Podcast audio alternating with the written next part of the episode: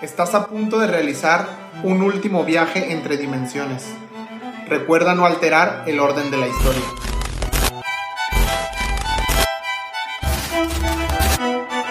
Esto es Intenso con dos de azúcar, tercera temporada, Amargo Enigma. ¿Qué onda? Bienvenidos a Intenso con dos de azúcar. Hoy nos encontramos en el capítulo número 9 ya en el último de esta tercera temporada, Amargo Enigma. En este capítulo estaremos cerrando nuestro libro con el tema de los viajes en el tiempo, aquellos viajeros que han logrado hacernos cuestionar nuestra realidad. Los amargos enigmas que analizaremos el día de hoy son el cronovisor, el hombre que logró escapar el Triángulo de las Bermudas y el proyecto Pegasus.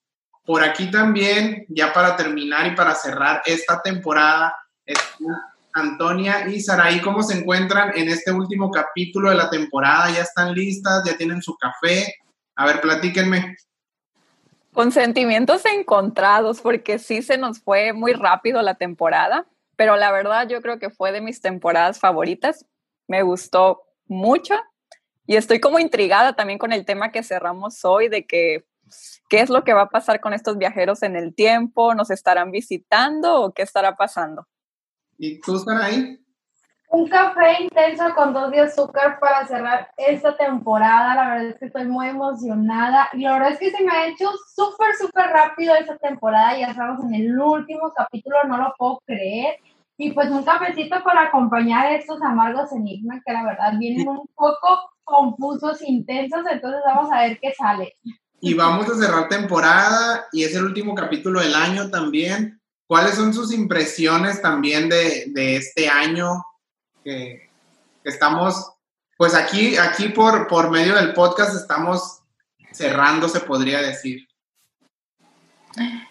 Pues ha sido un año confuso, yo creo que para todos, pero con muchos aprendizajes, muchas transformaciones, incluyendo el podcast. También hemos tenido, hay que agradecer muy buena respuesta. Un saludo a todos aquellos que nos han apoyado. También quisiera que le mandemos un saludo a Manuel Vega, que está muy al pendiente de todo lo que sacamos, nos ha hecho sus comentarios y realmente agradecemos y se aprecian ese tipo de comentarios. Sí, la verdad es que me, me sorprendió Manuel porque nos ha, ha, hecho una revisión muy precisa de cada uno de los episodios que, que hemos tenido y aparte se dio el tiempo de hacernos la ilustración que ahí les estuvimos compartiendo también en redes sociales. Entonces, pues un saludo muy grande y muchas gracias. Oye, y me encanta porque aparte de que nos hace saber que nos sigue, nos está escuchando, nos comparte sus experiencias y lo que él sabe sobre los temas. Así que estrellita para él y pues muchísimas gracias por, por seguir nuestro contenido y por, por estar pie de cañón con nosotros. Al igual también me siento muy, muy emocionada con Antonia porque la verdad es que ha sido un, un, año muy intenso por todo lo que ha pasado, pero siempre con sus dos cucharadas de dulzura, ya que pues iniciamos este proyecto y la verdad es que mil gracias por todos esos lindos detalles que han tenido con nosotros de aceptarnos. Así que vamos por más. Es que, fíjate, hemos llegado a gente que no esperábamos hemos tenido respuesta de gente que, pues, uno, uno podría pensar cuando comienza este proyecto que, que quizás solamente, pues, nada, nos va a escuchar papá, mamá, mi hermano, no sé. Y hasta ahí. Y pues sí, no, sí, a lo mejor al principio es, son las personas que nos ayudan, las personas que, que, te dan como ese impulso, quizá compartiendo el, el, el, el episodio, cada uno de los capítulos que tenemos pero poco a poquito hemos ido llegando a más gente que, que, nos ha sorprendido y pues muchas gracias a todos ellos, a todas esas personas que están ahí cada semana e incluso a las personas que llegan de pura casualidad a, a uno o a dos episodios, pues también dar las gracias por darse el tiempo de escucharnos y pues que esperen más de más de Intenso con dos de azúcar para el próximo año y que estén al pendiente de las redes sociales porque igual por ahí nos estamos comunicando ahorita en el tiempo en el que a lo mejor no van a tener capítulos cada semana, pero ahí por redes pues que estén al pendiente. Oigan, y para todas esas personitas que nos ven solamente en YouTube, recuerden que están los capítulos completos en Spotify o en Anchor, vayan a escucharlos, que la verdad están súper, súper padres. No se queden nada más con el cachito que les dejamos aquí en YouTube, vayan a Spotify. Y compártanlo, compártanlo si les gustó, si, y, y, escríbanos, queremos saber qué es lo que esperan, qué es lo que quieren para la nueva temporada, qué temas, qué, quieren ver, si nos quieren seguir viendo así por YouTube, o sea, no sé, qué, qué, se les antoja para... Oye, Ramón, y, y, decirles que sí los estamos leyendo, porque he estado leyendo los comentarios y muchos nos piden que sigamos con este tipo de temas, así que lo estamos considerando, chicos.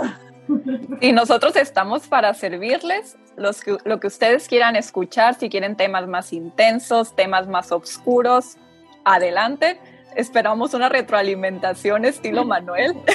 Sí, por favor.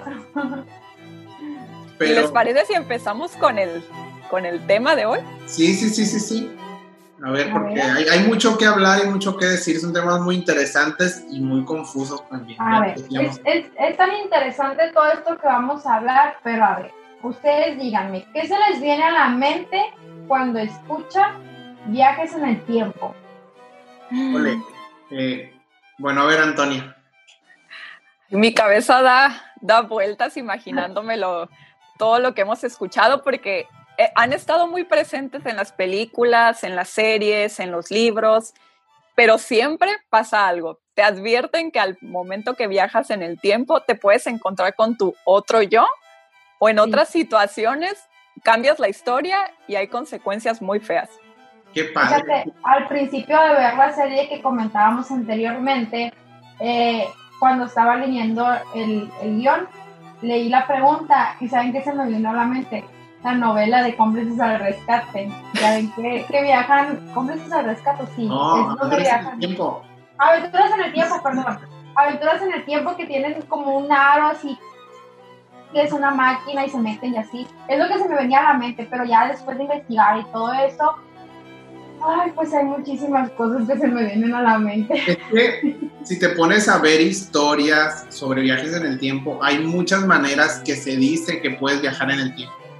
Hay por medio de, de yo me ha tocado ver o escuchar casos como de abducciones, algo así, este, como de hoyos negros, incluso de máquinas, eh, o sea, como muchas maneras en las que puedes viajar, como te lo presentan las películas, incluso por medio de un carro que puedes viajar en el tiempo. O sea, es un tema muy complejo, muy interesante y muy, o sea, se presta para mucha fantasía, pero es, ay, no sé, me, me, gustaría mucho saber qué, qué, qué, puede pasar si uno viaja en el tiempo o verse ya ven, mismo. Ya ven que comentábamos la serie de, Umbrella Academy, que habla mucho sobre estos viajes en el tiempo que ocurren con medio agujeros negros que hay ahí en el tiempo, pero no vamos a spo spoilearlos ni nada de eso, pero vean esa serie también si quieren ver de, viajes en el tiempo. Pero a ver. Está muy buena, vayan a verla. Ya me ganaron ustedes, yo me quedé apenas en el segundo capítulo, pero... ¿Estar ahí en dos días? en dos días. No, es que la verdad es una serie muy buena que ves un capítulo y ya quieres saber que sigue en el otro y así te vas. y ya ven que en esta serie hay viajes a diferentes épocas. Si ustedes pudieran viajar a alguna época, ¿a dónde se irían? Híjole, hace ratito estaba pensando sobre eso porque sabía lo que se venía. Sabía que venía a hacer esto con ustedes.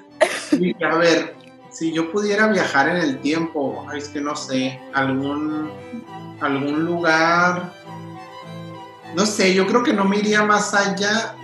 Bueno, sí. No sé, a ver ustedes, déjenme, déjenme echar. Más allá de la esquina sí me voy. yo creo que me gustaría viajar a la época de los 60. Siempre me ha gustado esa época no sé.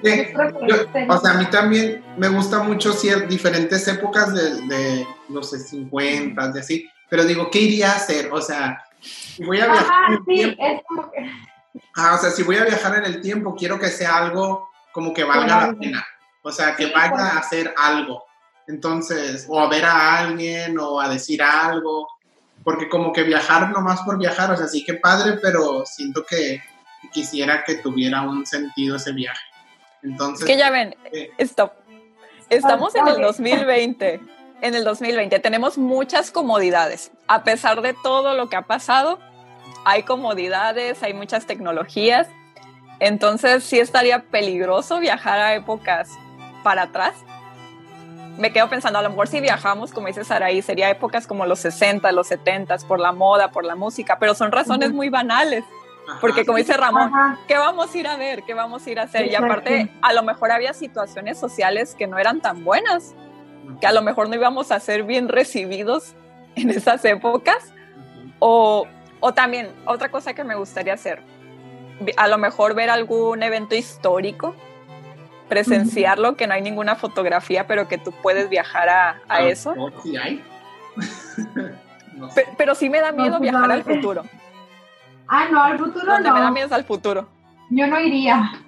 Sí, yo creo que al futuro yo tampoco. Mm, Quizá tuviera la tentación porque siempre es como el hecho de, de pensar qué va a pasar, pero no, yo creo que al pasado, si, si tuviera la oportunidad, sí viajar. Oigan, y viendo que, que bueno, suponiendo que tenemos la oportunidad de viajar al pasado, porque ya dijimos los tres que al futuro ni aunque nos pagaran, eh, ¿ustedes cambiarían algo de su pasado? O sea, no sé cómo decir, ¿saben qué? Pues yo me voy a ir a tal año porque quiero cambiar eso. No, porque creo que todo pasa por algo. Todo se acomoda, todos los errores, todos los aprendizajes, por algo pasan y por algo estamos como estamos y pienso que así estaba destinado a ser. Y a lo mejor si cambiáramos algo, no íbamos a tener los resultados que esperábamos o no íbamos a ser quienes somos ahora. No, Sí, estuvi- no estuviéramos aquí sentados platicando sobre los Es viajes que- en el tiempo. sí dan ganas. Hay cosas en las que tú dijeras sí dan ganas de cambiarlas, pero quizá pasa lo que dice Antonia, o sea, quizá la misma historia se alteraría y al día de hoy fuéramos otra persona totalmente distinta, con otros aprendizajes y con otro pensamiento y con otra forma de ser quizá. Es que parece que no, pero cualquier cosita cambia el hilo de la historia.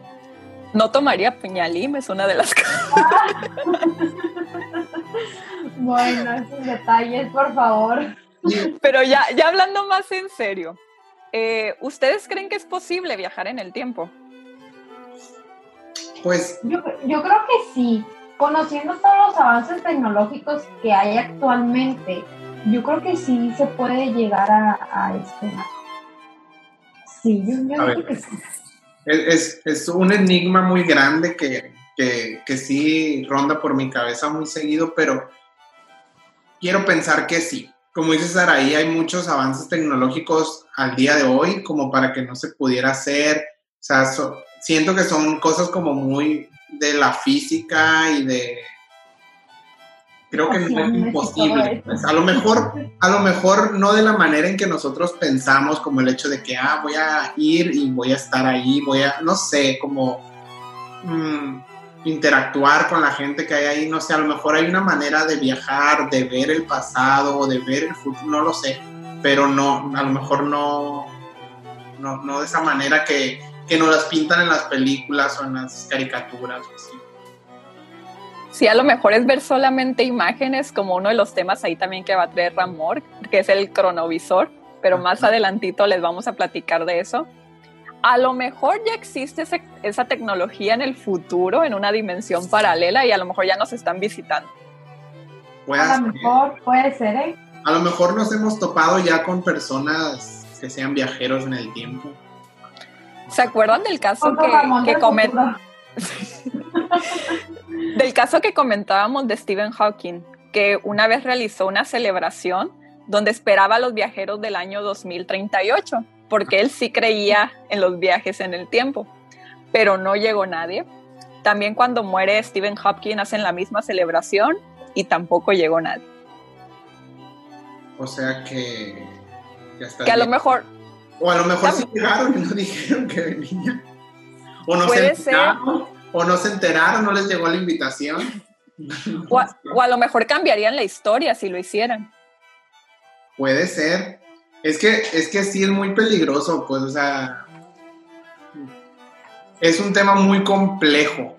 Muy complejo de que, como dijo Saray ahorita, de que por más mínimo que sea, O sea, si estamos aquí en este preciso momento es por algo que si estuviéramos quizá a dos cuadras de aquí de nuestra casa, de donde está cada uno, eh, pasarían las cosas totalmente distintas, por X o por Y. Entonces, no sé, es, son, es como de analizar mucho.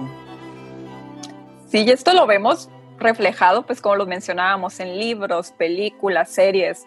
Yo creo que las más representativas son la serie de Dark, Luego está la película de Volver al Futuro, la serie que mencionábamos de Umbrella Academy, también está Terminator y hay, como estas hay muchísimas. También la ciencia nos dice que esto sí es posible, pero no nos dice cuándo ni si ya es un hecho. Porque lo que busca el humano, se dice, es viajar en forma horizontal o en dimensiones paralelas. O sea, nos hablan de un multiuniverso.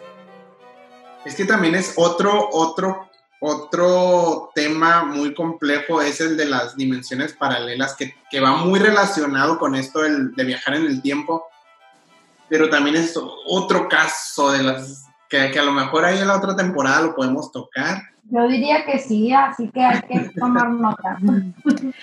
Y dicen que para que nosotros podamos viajar en el tiempo es necesario que viajemos a una gran velocidad, más allá de la velocidad de la luz. Entonces, yo creo que necesita haber la tecnología posible para poder realizar esto. Y esto ocurre según la teoría de la relatividad de Einstein, que dice que el sujeto debe de viajar a una gran velocidad para poder pasar hacia otra dimensión.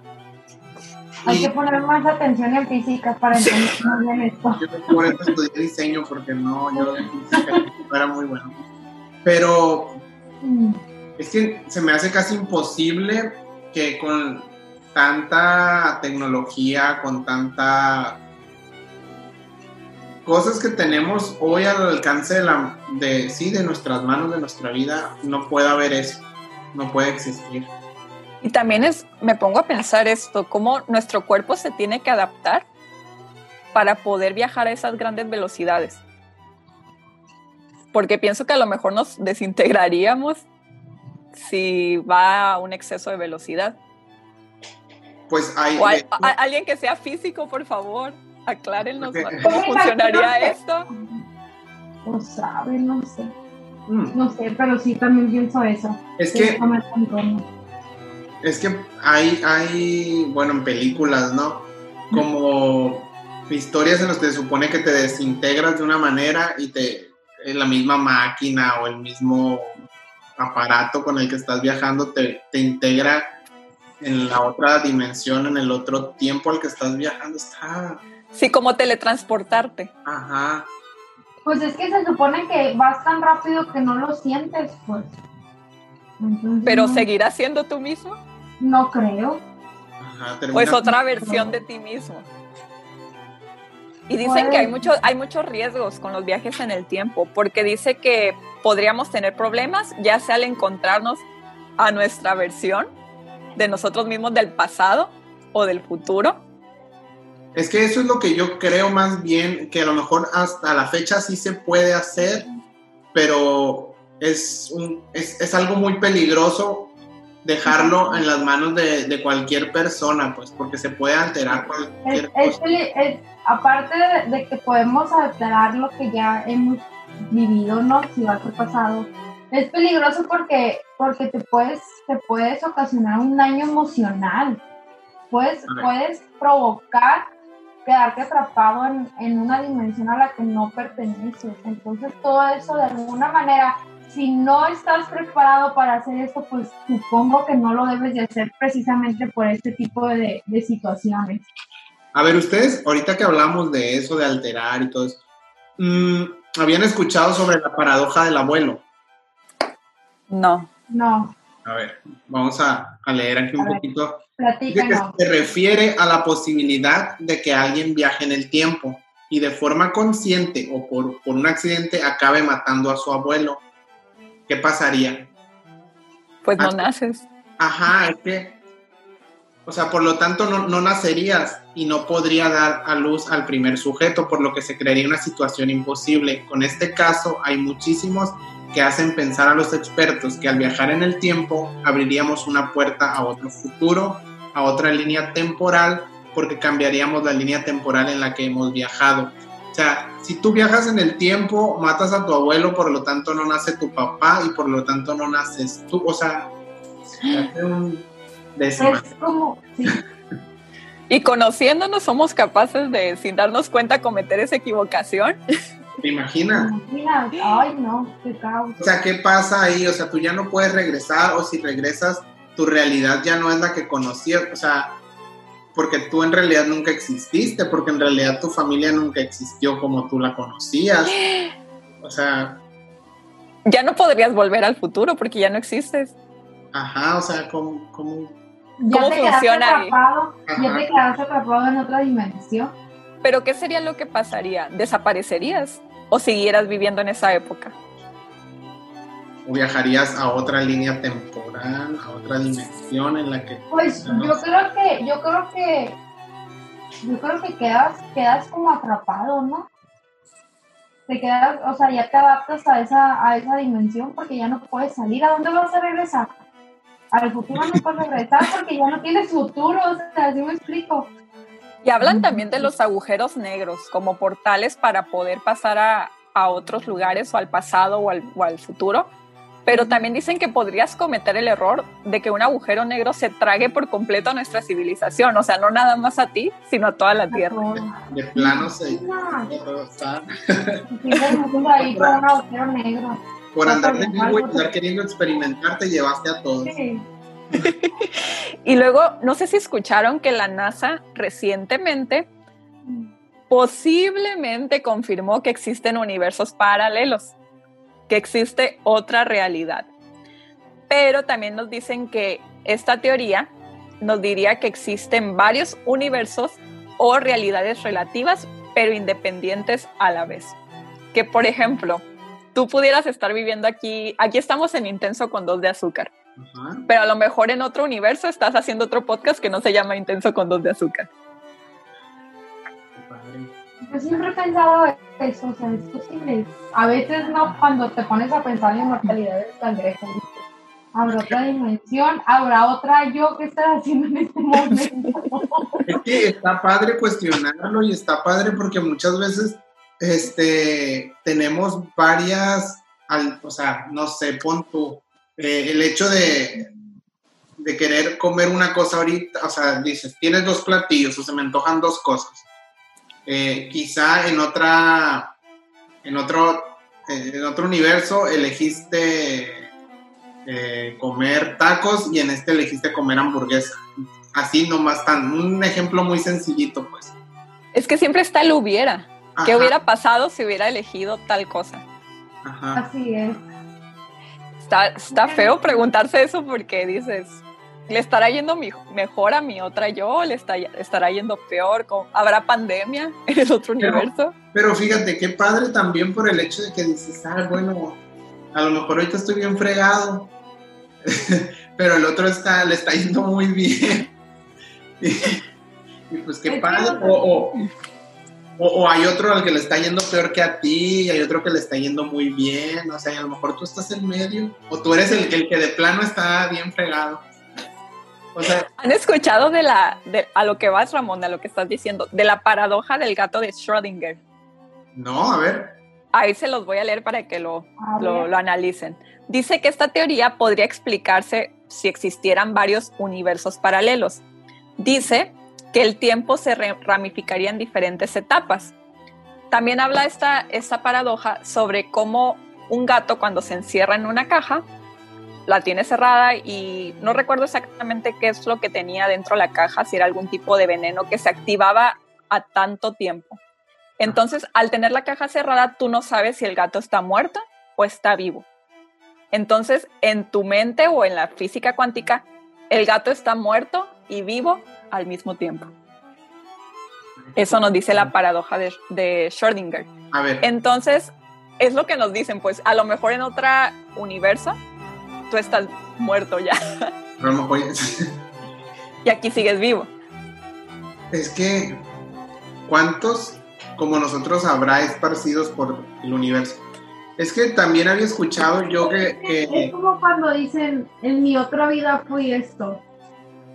Ajá, puede ser también ahí. O sea, bueno, siento que es lo mismo, pues, o sea, realmente es otra vida, es otra dimensión.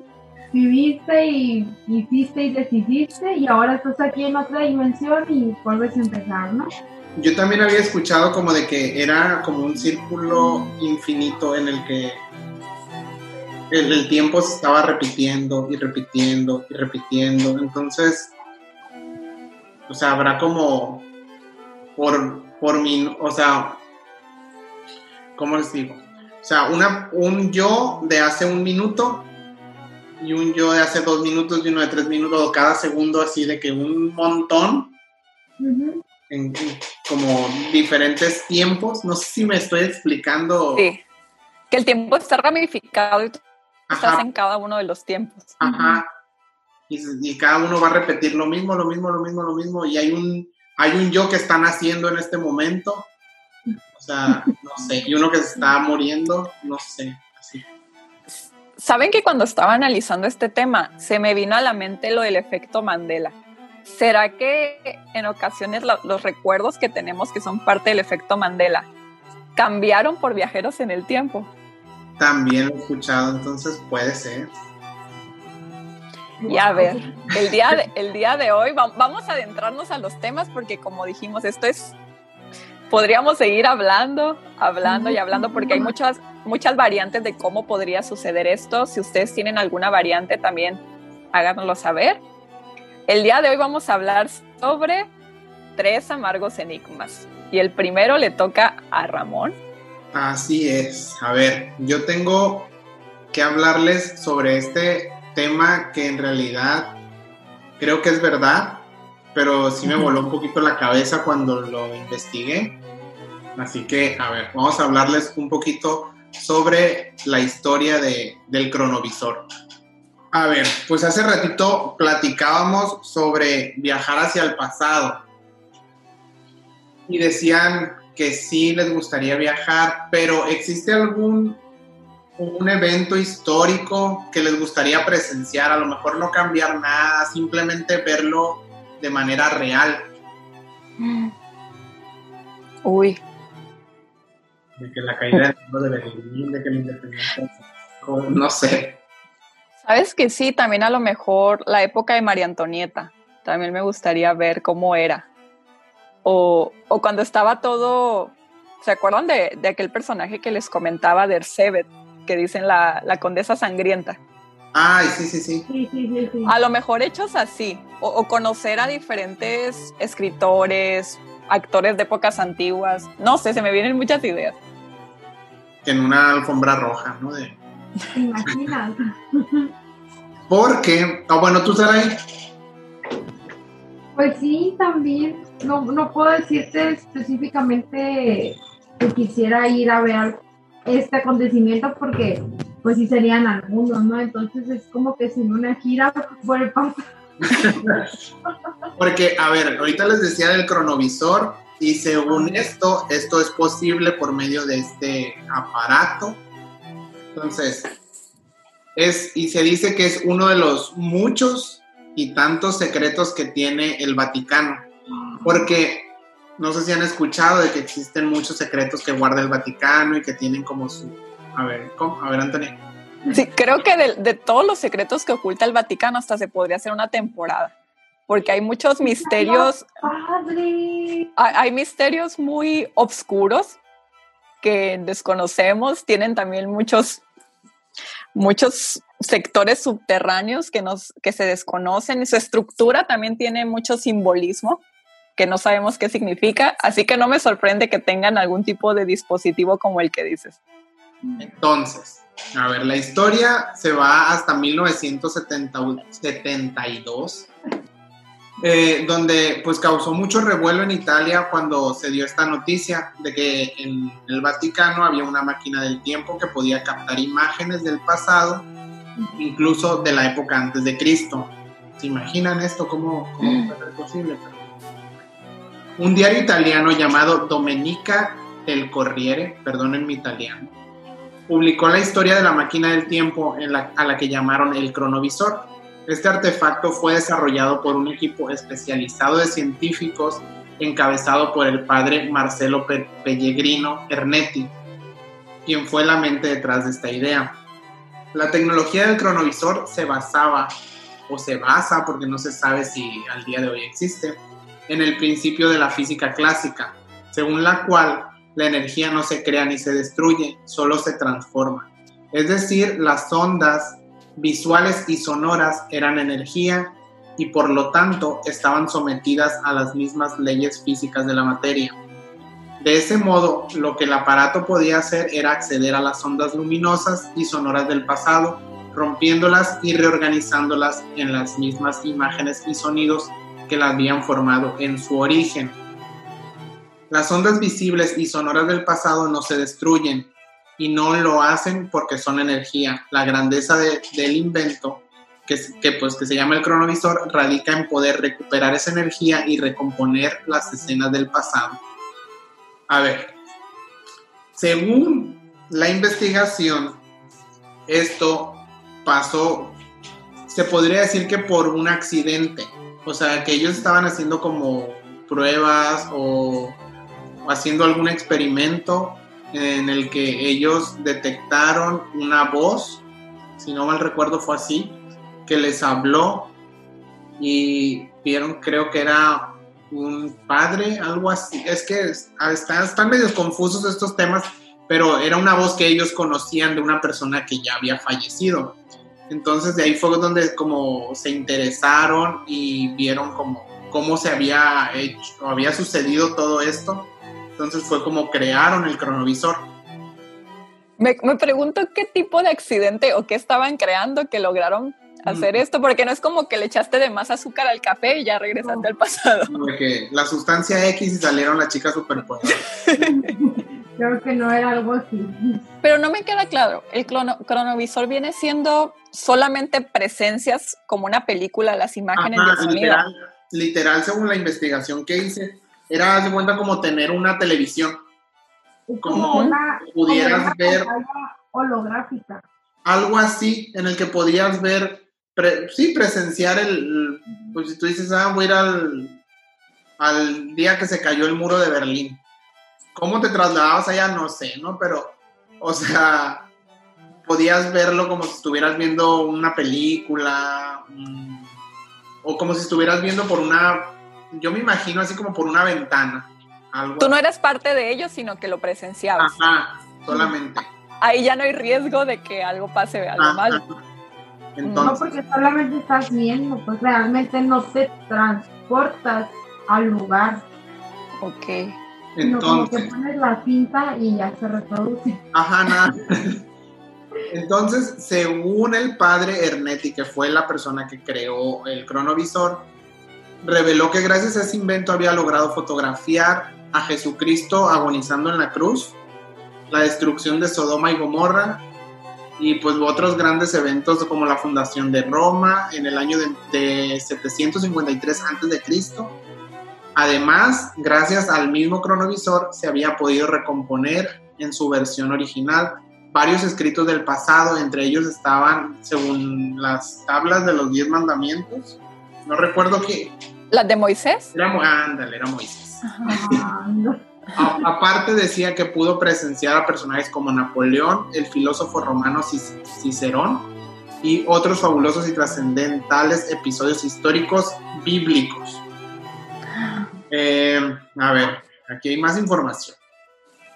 Para su creación, el padre Ernetti, al parecer, había estado trabajando con el padre Agostino. Ah, bueno, es lo que les decía ahorita sobre más o menos cómo dieron con este, cómo llegaron a crear el, cronovisor. Entonces, ¿cómo, no sé, qué piensan ustedes hasta ahorita según la historia que es real, que existe ese cronovisor? Me, me causa muchas dudas, pero sí conociendo los antecedentes del Vaticano, sí lo creo. Yo también creo que sí. Porque después de, o sea, con el tiempo, o sea, esto fue como en los 70, sacaron, pues hubo personas que se dieron a la tarea de investigar todo esto de la, de la máquina del tiempo del Vaticano y se daban cuenta que algunas de las fotografías eran muy parecidas a mm, como pinturas que se habían hecho ya de Jesucristo y así, o sea, que ya existían. E incluso, no sé si ustedes han llegado a ver una recreación del rostro de Jesús, en el que dicen que no es literal como supuestamente nos los han hecho creer que porque ese es un rostro de una persona europea y no de, la región de donde viene Jesucristo. Entonces también le dieron como que por ahí de que no, no coincidían los rasgos pues a, lo que supuestamente es Jesús. Entonces por ahí hubo gente que estuvo desmintiendo esto del cronovisor, pero hasta la fecha eh, como que por parte del Vaticano no se ha no se ha no se ha confirmado, pero tampoco se ha negado. Pues.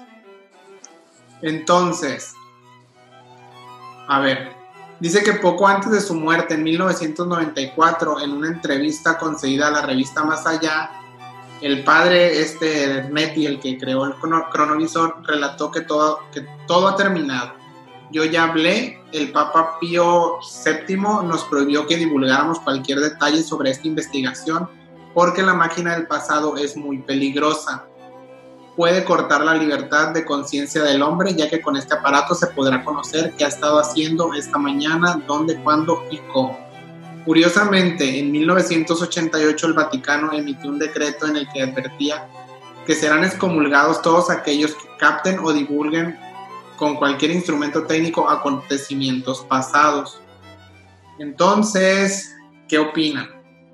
existe, es un invento, es un amargo enigma, es una leyenda, eh, ¿qué? Está muy raro que, tuvieran que haber hecho esa declaración de que van a ser excomulgados aquellos que divulguen imágenes. De, ¿Pero por qué? ¿De dónde nace eso? Eso, eso me extraña y que el padre también haya tenido que decir todo ha terminado. ¿Y por qué? Que porque afectaba la conciencia del hombre. Uy, yo sí creo que sí es cierto. Sí, es que... yo también creo que es cierto y, creo que, que, de alguna manera dieron esta declaración para tratar de mantenerlo en secreto, ¿no?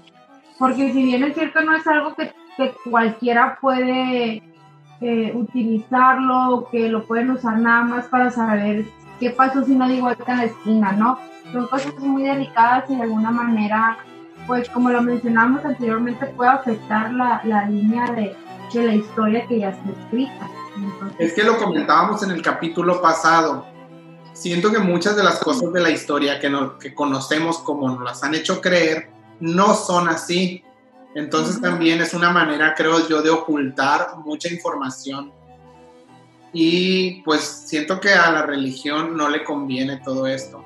Y además considero, eh, como decías tú ahorita sobre el Vaticano, tiene muchos misterios, o sea, es una, es un, ¿cómo llamarlo? Pues un país, una entidad, una organización, no sé cómo decirlo, que, pues, es muy misteriosa simplemente por el, donde, o sea, todo lo que hay a su alrededor, eh, no sé, no sé, no sé, no sé qué pensar, pero creo que, que es algo real, no sé si como tal el cronovisor, pero pues de que se, creo yo que se pueden hacer viajes al pasado, sí se pueden hacer. Entonces no dudo que, puede existir ese aparato. A lo mejor no como nos los plantean, pero sí de diferentes formas. Y como decía Saraí, a lo mejor no estamos preparados para ver eso, para ver lo que está en el pasado, para interactuar con eso. Y es una forma, se puede decir, de proteger a la humanidad.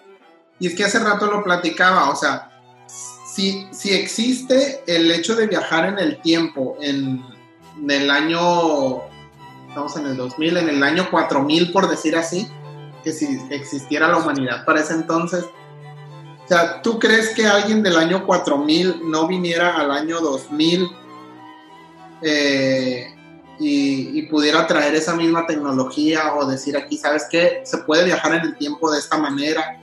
O sea, no sé. este tema hace que me duele la cabeza. Hay muchísimas preguntas que quedan en el aire, pues que no, tiene, que no les podemos dar una respuesta en el momento.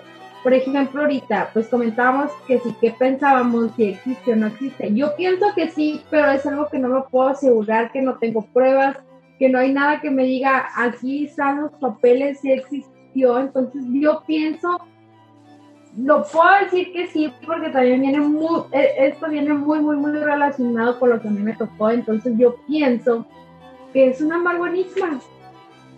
Es una amargo Lo podemos dejar así, pero No también sabemos sobre estos temas me da mucha curiosidad saber qué es lo que piensa la gente, entonces sí me gustaría que nos dejaran su comentario porque son temas muy complejos y, y que dan para mucho. Cada persona tiene como su manera de interpretar las cosas, entonces Claro. y quiero saber qué, qué es lo que piensan. Yo al igual que Saraí creo que sí, que sí es cierto, que sí existe, pero pues no tenemos los papeles o los pelos de la burra en la mano como para decir sí Sí existe, existe. sí, ahí tengo las evidencias de, de que sí. Entonces, pues es un amargo enigma. Así es. Hay que dejarlo así como un amargo enigma. A lo mejor no estamos preparados para saber la realidad, pero me, me- me causaría intriga a lo mejor también visitar el Vaticano, a ver qué, qué misterios hay en sus paredes, porque no nos van a dejar entrar a ver un cronovisor, pero sí el No, simbolismo que hay en las paredes. Que llegues y digas, oye, ¿sabes qué? Vengo a ver el cronovisor. ¿dónde está?". Y pues el amargo enigma del cronovisor fue el primero del día de hoy. A continuación vienen otros dos amargos enigmas sobre los viajes de los tiempos y nos podrán escuchar en nuestras diferentes plataformas de podcast como Anchor, Spotify, Apple Podcast, entre otros. Todavía ahí continúa la plática sobre el hombre que logró escapar al Triángulo de las Bermudas y el proyecto Pegasus. Muchas gracias. Gracias. Gracias y vayan a escucharnos y compártanlo si les gustó. Adiós. A ver, ahora continuamos con el hombre que logró escapar del Triángulo de las Bermudas. ¿Qué les ha tocado a ustedes escuchar del Triángulo de las Bermudas? Es que también puede ser un tema casi de temporada completa. El Ay, yo, yo creo que estos temas, esto era para que habláramos uno por capítulo, porque están muy, muy largos y una cosa te lleva a otra y es como que... El Triángulo de las Bermudas, he escuchado tantas teorías también del Triángulo de las Bermudas desde que es la Atlántida, desde que es un lugar eh, que, que- que tienen como acaparado ahí los ovnis, de, de- ay, no sé, como tipo un agujero negro, de que es un túnel del tiempo, o sea, no sé, hay muchas teorías, muchas versiones de lo que es el Triángulo de las Bermudas, pero a ver, quiero saber la historia de este hombre. A ver, vamos a empezar primero con qué es el Triángulo de las Bermudas en sí. Este Ajá. triángulo está formado por 1.1 millón y medio de kilómetros cuadrados en alta mar dentro de un triángulo equilátero, de ahí viene el nombre. Esta- este triángulo se forma con las puntas de las islas de Bermudas, con Puerto Rico y Miami. A ver, bueno, eso no, eso va para otro caso. Es que les quiero preguntar que si cuál es el triángulo equilátero, perdón por mi... Ah, Es el triángulo que tiene todos los lados del mismo, de la misma medida. Ah, todos ok, sus lados son iguales. Sí. clase de matemáticas. y dicen que este lugar, como lo mencionaban ustedes, tiene grandes, amargos enigmas. Cientos de barcos han desaparecido en este lugar, casi 100 aviones y miles de personas. Esto pues ha generado varios cuestionamientos desde portales a pues simplemente hundimientos o abducciones de aliens y también se dice que van hacia la ciudad perdida de Atlantis. También dicen, ahora va la experiencia de la que se trata este amargo enigma, que hubo un hombre que logró escapar de este triángulo. Este hombre se llama Thomas Brown. Thomas zarpó un 29 de octubre del año 2009 a sus 56 años de edad ay, hacia Maral. es un caso reciente, Sí, eh, ¿cuántos años han pasado? 2009. Soy malo en matemáticas, no sé. Sí, más o menos. Dice que viajó mar adentro en su lancha. Le dejó una nota en la habitación del hotel a su esposa Marta, en donde él le decía que iba a dar un paseo en el bote y que pronto regresaría. Hay que destacar que Thomas trabajaba en una empresa de construcción de piscinas. de días y que además estaba ahí trabajando durante 30 años. Ese mismo día se le iba a hacer un homenaje por su larga trayectoria, pero pues nadie volvió a ver a Thomas dentro de siete años. Brown desapareció y amigos y familiares decían que era como si la tierra se lo hubiera tragado. Se le declaró como persona desaparecida y su esposa lo seguía esperando. El 25 de agosto del año 2016, aún más reciente, Marta recibió una llamada de parte de la policía de Florida, en la que solamente le dijeron que necesitaba presentarse con urgencia para tratar un asunto de la desaparición de su esposo Thomas, pero Marta lo tomó con calma. Ella pensó que a lo mejor habían encontrado el bote o que a lo mejor habían encontrado el cuerpo y querían que ella pues lo reconociera. Sin embargo, cuando Marta llega al lugar, ve a Thomas que está en una camilla, cansado, flaco, maloliente y sin dientes. Ambos esposos se reencontraron, dicen que con un fuerte abrazo y un llanto de felicidad. Pero entonces, ¿qué pasó Thomas durante todo este tiempo que estuvo desaparecido? Thomas cuenta que salió a relajarse y que se puso a mirar el horizonte. Luego de unos minutos de reflexión, Thomas decidió volver a su casa, pero el motor del barco no quiso arrancar. Algo andaba mal, pero no sabía qué, pues todo parecía estar en orden. Decidió usar la radio y esta no funcionaba. Después utilizó una bengala para ver si algún barco o bote de la zona lo veía, pero tampoco. Thomas lo tomó con calma y por la noche decidió dormir. Al día siguiente despierta al lado de una isla, muy diferente a cualquier cosa que antes haya visto. O sea, que él, se durmió y despertó como si estuviera en otro lugar. Despertó, o sea, el barco estaba amarrado en un muelle de una isla. Pero no era, no era el mismo lugar en el que él se durmió. No. No, porque él estaba en el medio del océano prácticamente. Sí, estaba el mar abierto. Está el mar ah, abierto y apareció. Ok, ok, ok, ok, ya, ya, ya, ya. Y apareció en un muelle. Y esta isla, como le digo, es algo, es algo que creo que ni nosotros hemos visto, porque dice que toda la vegetación era de tono rojo. Y aparte, la luz del sol lo cegaba y se pudo dar cuenta que en esta isla, mientras la recorría, estaba rodeada de al menos 12 botes anclados y abandonados. Además de que había partes de aviones como que habían caído en ese lugar. Había un, dato curioso, dice que había un mono que lo veía.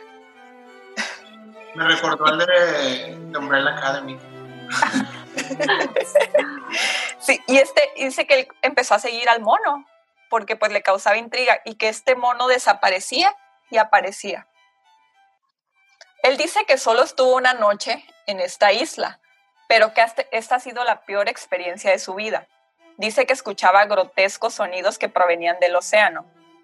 Pasó una, esa misma noche pasa una estrella fugaz y él logra ver la silueta de un monstruo en el mar, que ese era el que producía los grotescos sonidos.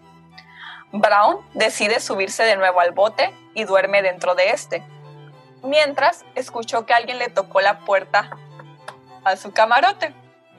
¿Y quién? Pregunta quién es y quién creen que lo recibe. El mono.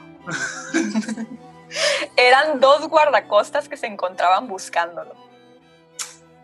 Entonces, al abrir la puerta, él se da cuenta que lo que fue para él dos días, en realidad fueron siete años para su familia. ¿Qué les parece? O sea que él quedó atrapado en, la, en una isla, se podría decir, que esta isla estaba dentro del Triángulo de las Bermudas. Sí. Y duró él dos días ahí, pero acá en esta dimensión fueron siete años.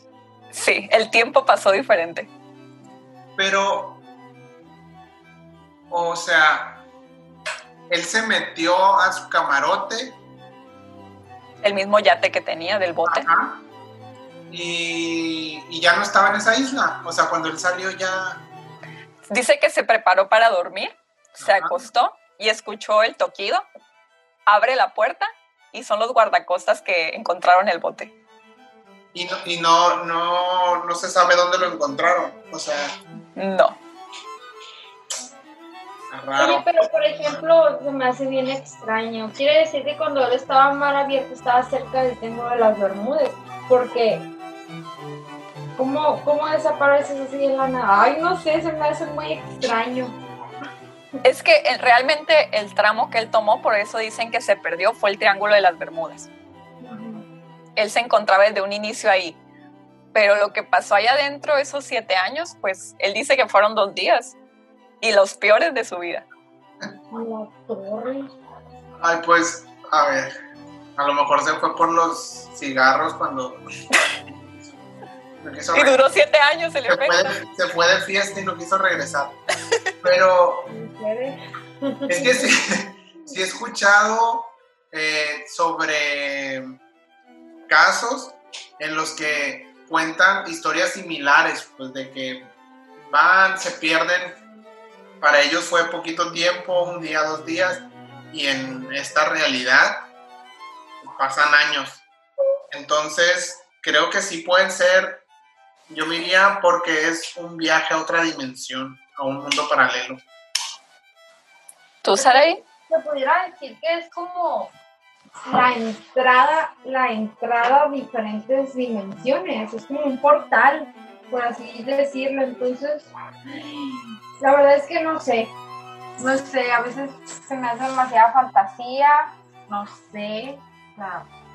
Y saben que, que traté de investigar más a ver de este caso y no encuentro mucha información. No sé si es porque el caso, bueno, siento que si es reciente habría más información, pero no encuentro en sí una historia que me diga, este es Thomas Brown, aquí se encuentra actualmente no lo encontré, pero sí encontré muchas historias similares a la de Thomas Brown, que sí han pasado. Entonces me voy por la idea de que a lo mejor es una historia que se basa en otros testimonios. Pudiera ser. ¿Existe alguna foto de él o no? Pone la foto de un señor ya anciano que se encuentra de fondo del mar, pero no, no podemos comprobar que esa su identidad porque es la única foto que, con la que lo relacionan. O sea que realmente no se sabe si vive o muere. no o sea, no hay información actual de él, pues. Pues mira. Tantas preguntas que hay que hacerle.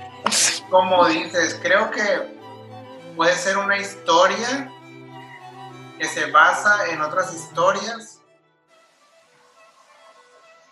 pero al final de cuentas pues no sabemos si eso no es. Y es una marguení.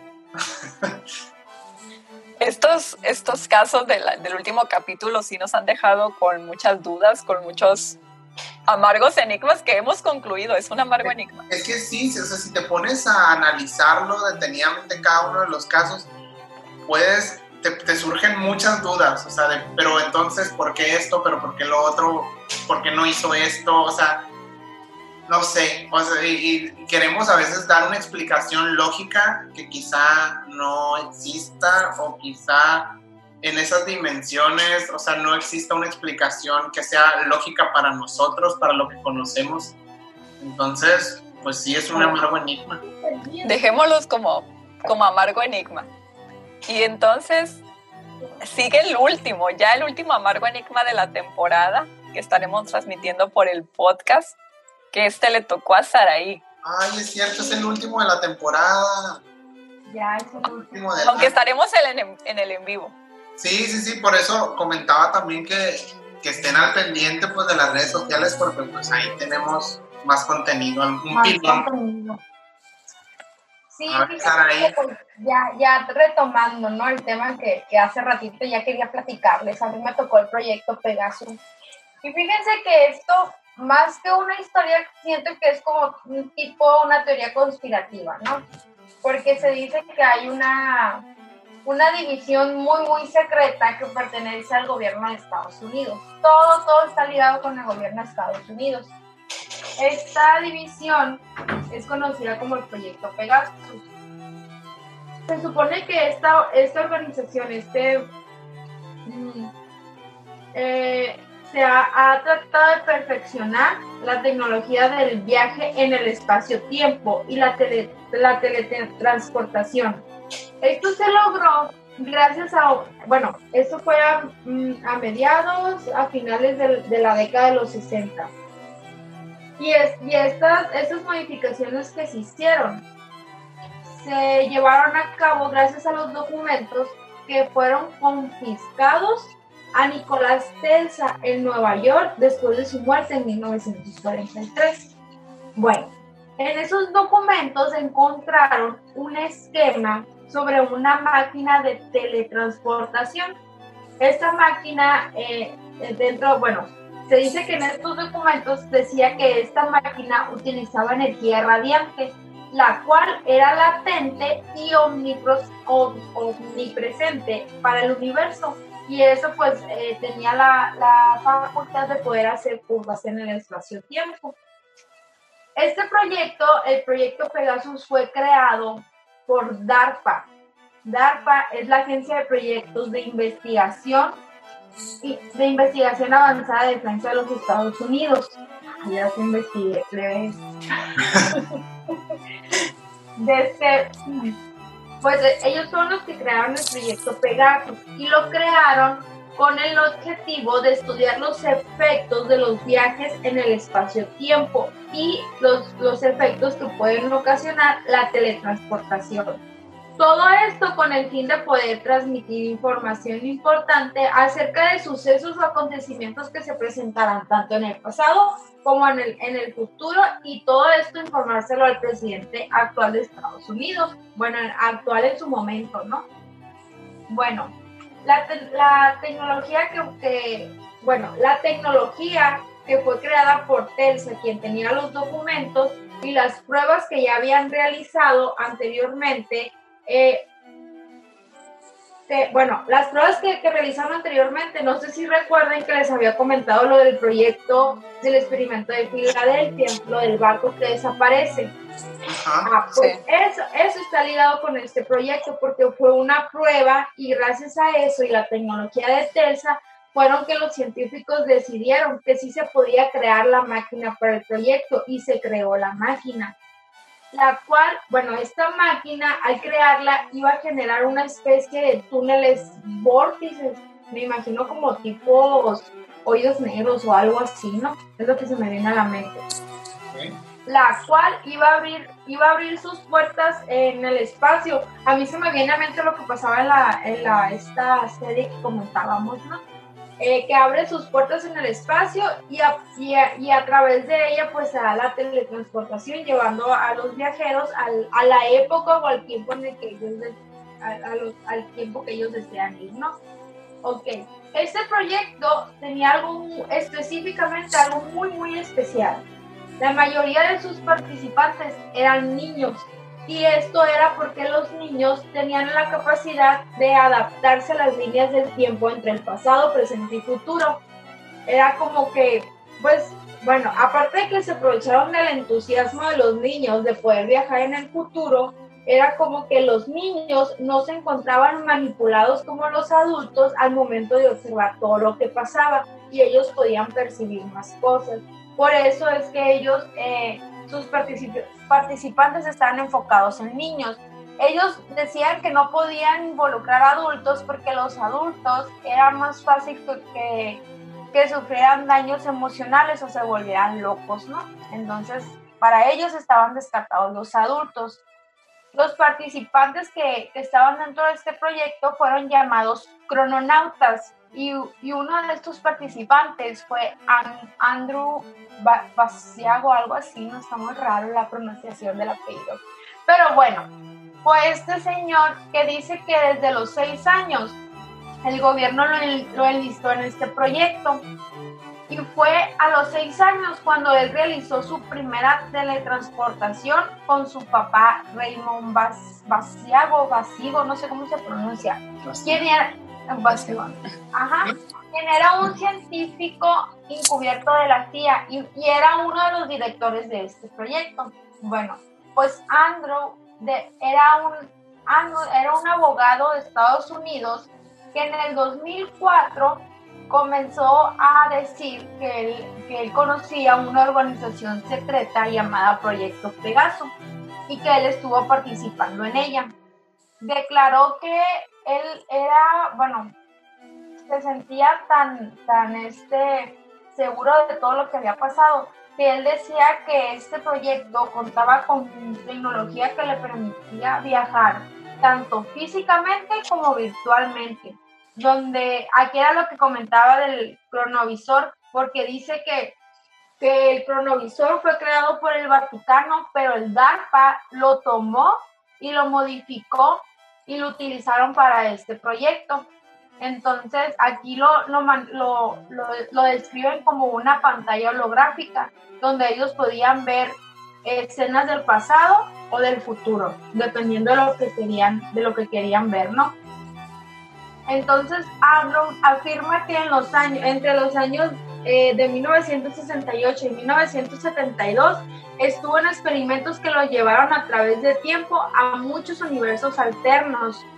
Dice que él estuvo en el, bueno, que viajó, no recuerdo el año, no sé si tengan el dato por ahí, creo que fue en 1863, que viajó a, a una conferencia que estaba dando Abraham Lincoln y que todo el mundo se le quedaba viendo porque tenía los zapatos muy, muy grandes entonces él decidió apartarse de la multitud para que le sacaran una foto. Y la foto sí aparece en internet, si la quieren, si la quieren ver, búsquenla.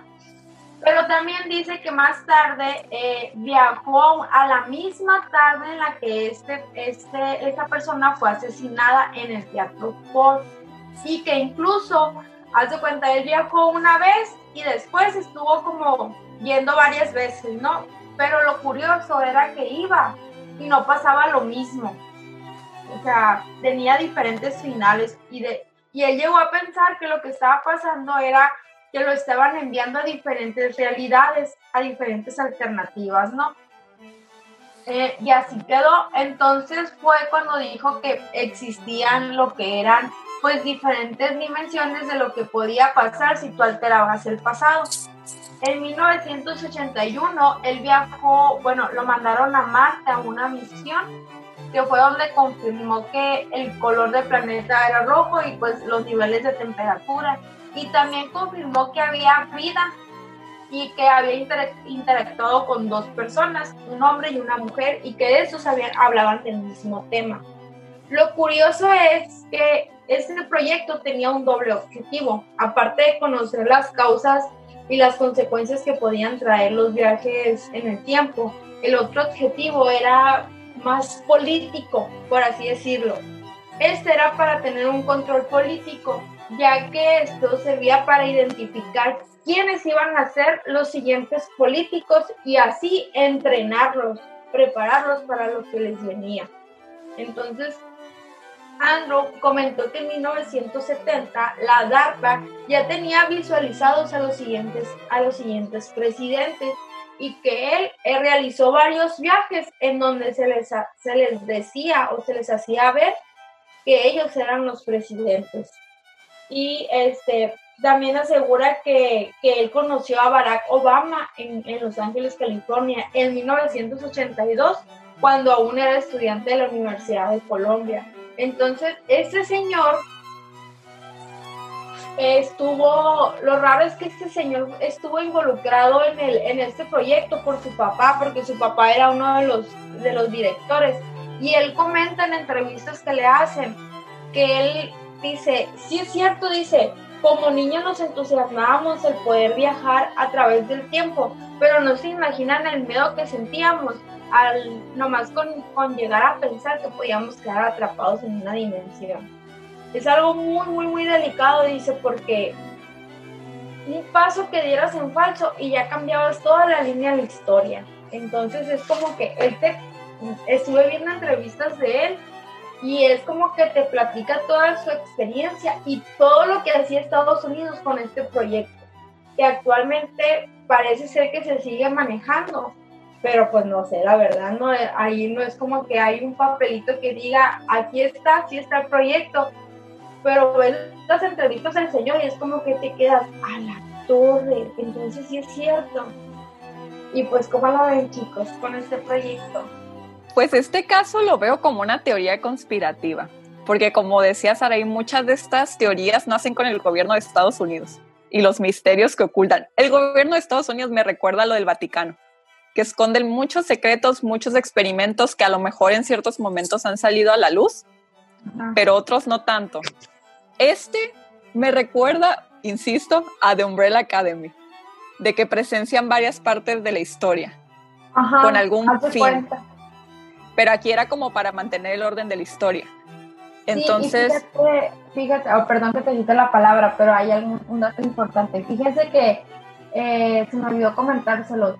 Parte de la investigación que realicé, encontré que la CIA preparó a.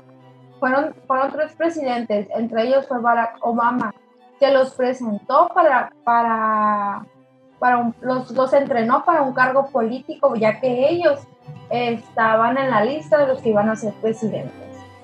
Fíjate que a mí todos los casos de Estados Unidos me dan miedo por el hecho de que siempre todos están involucrados con buscar el poder. O sea, buscan controlar a la gente de alguna manera. Entonces, cuando, de hecho, cuando empezaste a contar sin saber cómo, o sea, porque como que lo, lo que ves por encimita es la cuestión de viajes en el tiempo cuando empezabas a adentrarte un poquito más en el tema, dije, esto debe tener algún trasfondo político o algo así, y ya fue cuando entraste de que, ay, que los entrenaban y que no sé qué tanto. Entonces yo dije, entonces va por ahí. Eh, y te digo, sí, se me hace como muy complicado las cosas del gobierno de Estados Unidos porque sí está relacionado con muchos temas similares y, y pues creo que que sí puede ser cierto, porque, pues no sé, no, no por nada se les adjudican tantas cosas, pues. Es como, como, como la frase de que si el río suena es porque agua lleva. Entonces algo debe de haber ahí. No me extrañaría que fuera cierto. Me recuerda, ¿se acuerdan cuando platicamos de lo de las teorías conspirativas de, del experimento MK Ultra? Sí. Me recordó a esto, entonces sí lo creo posible y a lo del Área 51 y a todo lo que han hecho en secreto que de alguna manera tiene que ver con la política para tener poder. Así es. Siempre, siempre, está relacionado. Entonces, nos quedamos con que es. Una más También. También. yo sí creo que es cierto. Sí creo que es cierto. Yo también creo que es cierto, pero no tengo nada que me diga, es cierto, será, y aquí están las pruebas, entonces no puedo asegurarlo. Pues Amargo Enigma. cerramos, cerramos la temporada con Amargo, Enigma. Porque la gente decida y nos diga qué, qué es. Que voten. Ajá, que, que voten. Les damos el, el, poder de decidir este último Amargo Enigma de la temporada. Que nos digan qué creen que sea. A ver, pero ustedes, ya después de que analizamos estos tres casos sobre viajes en el tiempo, para ustedes, ¿qué fue lo más intenso y lo más dulce de este capítulo número 9, final de temporada? Lo más intenso sería la posibilidad de alterar la historia de una forma catastrófica o de que, como les había mencionado, que desapareciéramos totalmente en un agujero negro. Eso para mí sería lo más intenso. Y lo más dulce, uy, y de nada que te chupó el agujero en la noche. pues lo, lo, más dulce, ay, no, no estoy tratando de buscar algo dulce en los viajes en el tiempo, pues a lo mejor como el cronovisor, que sería la oportunidad de aprender de épocas anteriores, anteriores y reconstruir el tiempo, o sea, los documentos de la historia. A ver, ¿y tú, Sara? Es que, a ver, bueno, a ver, yo les voy a dar mi opinión. A ver. Eh, lo más intenso para mí sería el hecho de que. Eh, eh, de, de, que estas cosas, como, o sea, estos experimentos, estos viajes en el tiempo, en, en general todo esto se ha utilizado con fines de, querer poder, de, lo que decíamos ahorita de Estados Unidos. Y que de alguna u otra manera controlen a las masas por el simple hecho ese de, de sentirse pues poderosos, ¿no? De tener el, el control sobre los demás. Por Y- favor, no nos quiten la visa. Y porque también se decía que esto del coronavirus ah, podría ser algo así, entonces sí está muy feo, o sea, Estados Unidos, o sea, ¿por qué haces esto? O sea, está bien los amigos porque son un país de, de, de muy buena economía, por así decirlo, y que van muy bien, un país desarrollado y todo. Pero a veces hacen cosas a costillas de los demás para salir adelante y a veces eso no se vale.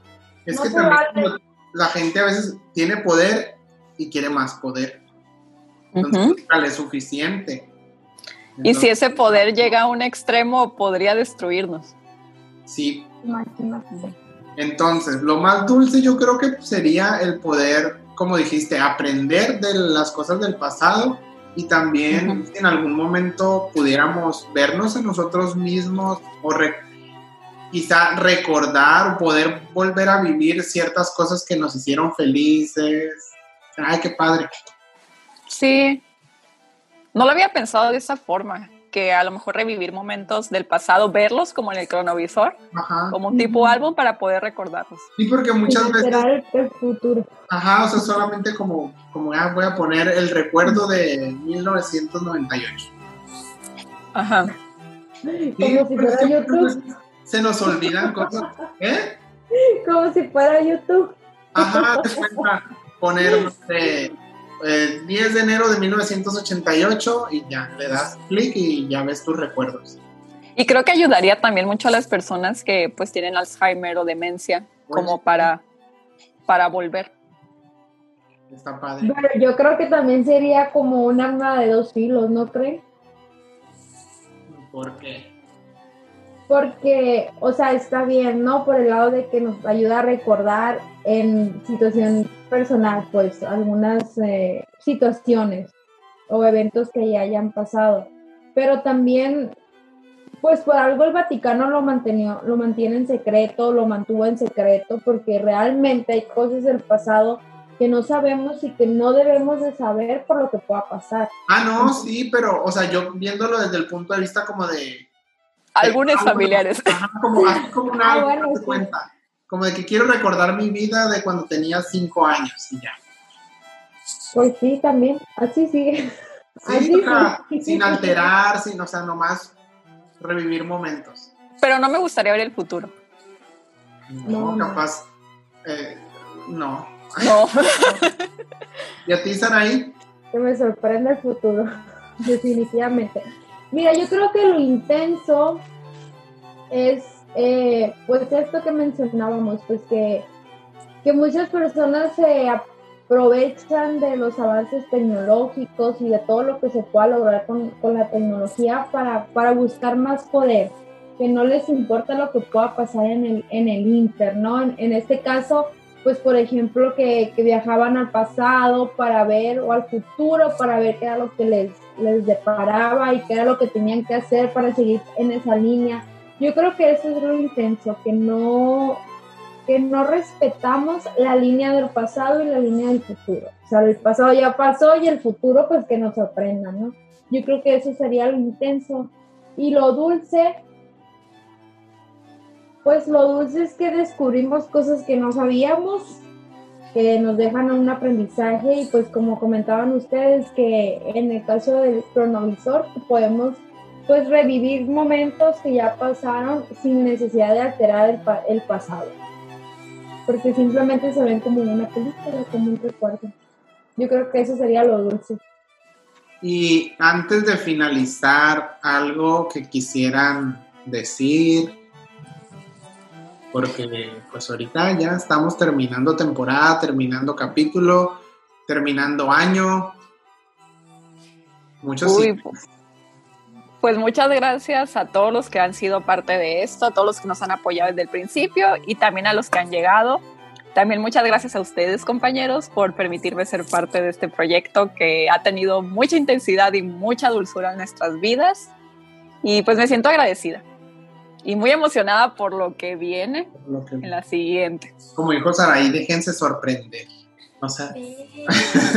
nos dejamos sorprender nosotros porque la verdad que desde que inició el, este proyecto, que gracias a ustedes compañeros por tomarme en cuenta, nos dejamos sorprender. Planeamos el, el cómo iba a ser el proyecto, pero a como se han presentado los capítulos, los episodios, las temporadas, nos hemos dejado sorprender y la verdad es que hemos estado muy, muy sorprendidos por la respuesta que hemos tenido, por el apoyo que hemos tenido, así que la verdad estoy muy, muy agradecida y pues feliz, feliz porque compartimos con ustedes los amargos enigmas que rodean nuestra vida, de quiénes fuimos y quiénes somos, como dice nuestro nuestro inicio de temporada que lo el, ay se me fue el nombre el el prefacio. el prefacio. Ah, pues sí, el prefacio que dice nuestro prefacio de inicio de temporada. Los, en esta temporada vimos los amargos enigmas que rodean nuestra vida, quiénes fuimos y quiénes somos y a dónde vamos. Y déjense sorprender que vienen muchas sorpresas y de antemano un saludo a todas esas personas que nos siguen, que están pendientes de nuestro contenido y por favor compartan, compartan, compartan. Y también van a sorprenderse con el epílogo, porque ahí a lo mejor dejamos algún tipo de pista, algún tipo de mensaje que, que puedan descifrar ustedes de qué es lo que viene. Pues sí. Con esto vamos a finalizar el capítulo número 9 y como dice Saraí, como dice Antonia, déjense sorprender. Esperemos que el próximo año nos traiga pues aún mejores cosas de las que tuvimos porque pues sabemos que el año fue difícil, pero pues el próximo año vamos a, a dar lo mejor de nosotros para tener pues una mejor temporada, una mejor un mejor intenso con dos de azúcar y pues vienen muchas sorpresas para todos ustedes. Y con esto vamos a finalizar el día de hoy, el capítulo número 9, la temporada número 3, que fueron nueve capítulos llenos de amargos enigmas. El día de hoy, pues llegan a su fin, tristemente, pero como les comentaba, pues vienen muchísimas más cosas.